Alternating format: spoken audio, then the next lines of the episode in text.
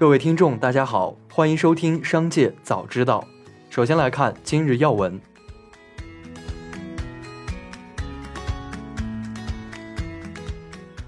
国家医保局发布《二零二二年医疗保障事业发展统计快报》，持续做好新冠肺炎救治医疗保障和新冠病毒疫苗及接种费用保障工作，指导地方按规定支付看病就医时核酸检测费用。全年医保基金支付核酸检测费用四十三亿元。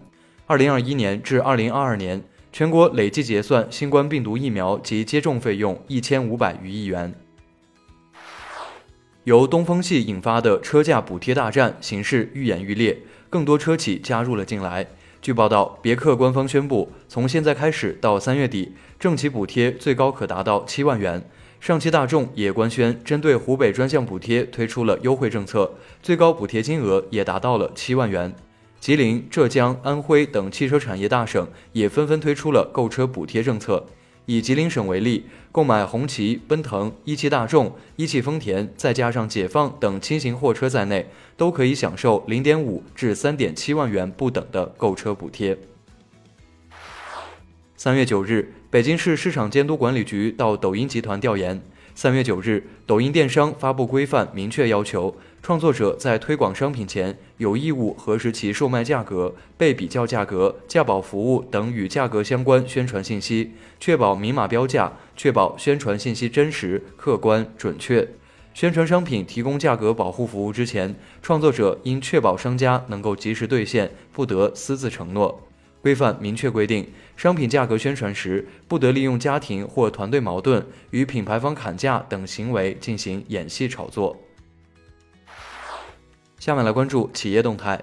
近日，奥飞数据董秘何宇亮拟四亿元购买公司股票，而公司年报显示其年薪为四十一万元，交易资金是年薪的近千倍。三月九日，针对市场土豪董秘的说法。奥飞数据证券部回应称，是在合法合规的情况下操股权进行股权转让的，对公司的经营不会有影响，资金来源是他自有的资金。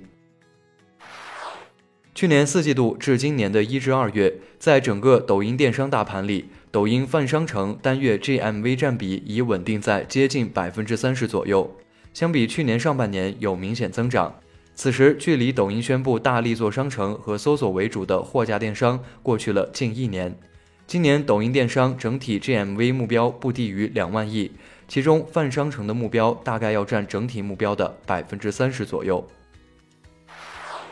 三月八日，辛巴在直播时指责称，快手平台给某些情感主播的直播间人气造假，还称有些情感主播存在坑骗老人的问题。九日，快手官方客服表示。直播间人气受多个因素影响，无法人为修改。客服称，平台对直播内容有常规机器审核，若有用户感觉被骗，还可以提供证据举报，平台会根据实际情况做出不同处理。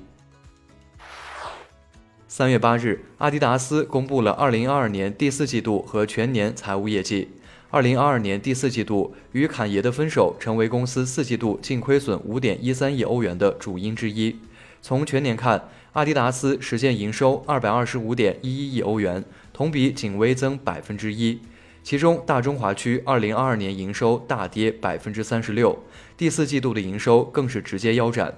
阿迪达斯预计二零二三年的营运亏损为七亿欧元，这是三十一年来第一次。三月九日，有消息称，蓝图汽车由于销量表现不佳，已经开启了裁员。主要涉及外呼、销售支持等多个部门。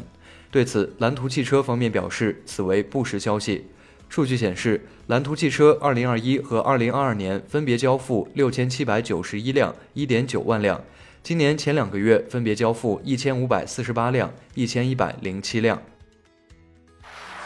近日，椰树集团直播间风格大变，直播带货的主播由此前清一色的丰满女生换成了一群肌肉猛男。在椰树集团的直播间里，一群男模特穿着紧身背心，拿着椰树椰汁，在直播间展示肌肉和身材。椰树的画风突变，从销售数据看，并未立即获得消费群体青睐。数据显示，在开启男模直播的三月一日下午，椰树集团的抖音直播观看人次虽然一度达到九点三万，但销售额却仅有七百五至一千。三月九日上午，舍得酒业股价突然闪崩，跌幅一度近百分之八。舍得酒业回复称，经营一切正常，股价波动或与市场传言有关。近日有传言称，在减持金辉酒之后，实控人复兴集团有意再减持舍得股份。对此，舍得酒业称，上述传言不实，在复兴最困难的时刻，也没有减持过舍得酒业的股份。而且，复兴与夜郎谷酒业的合作也是通过舍得酒业这一平台实现。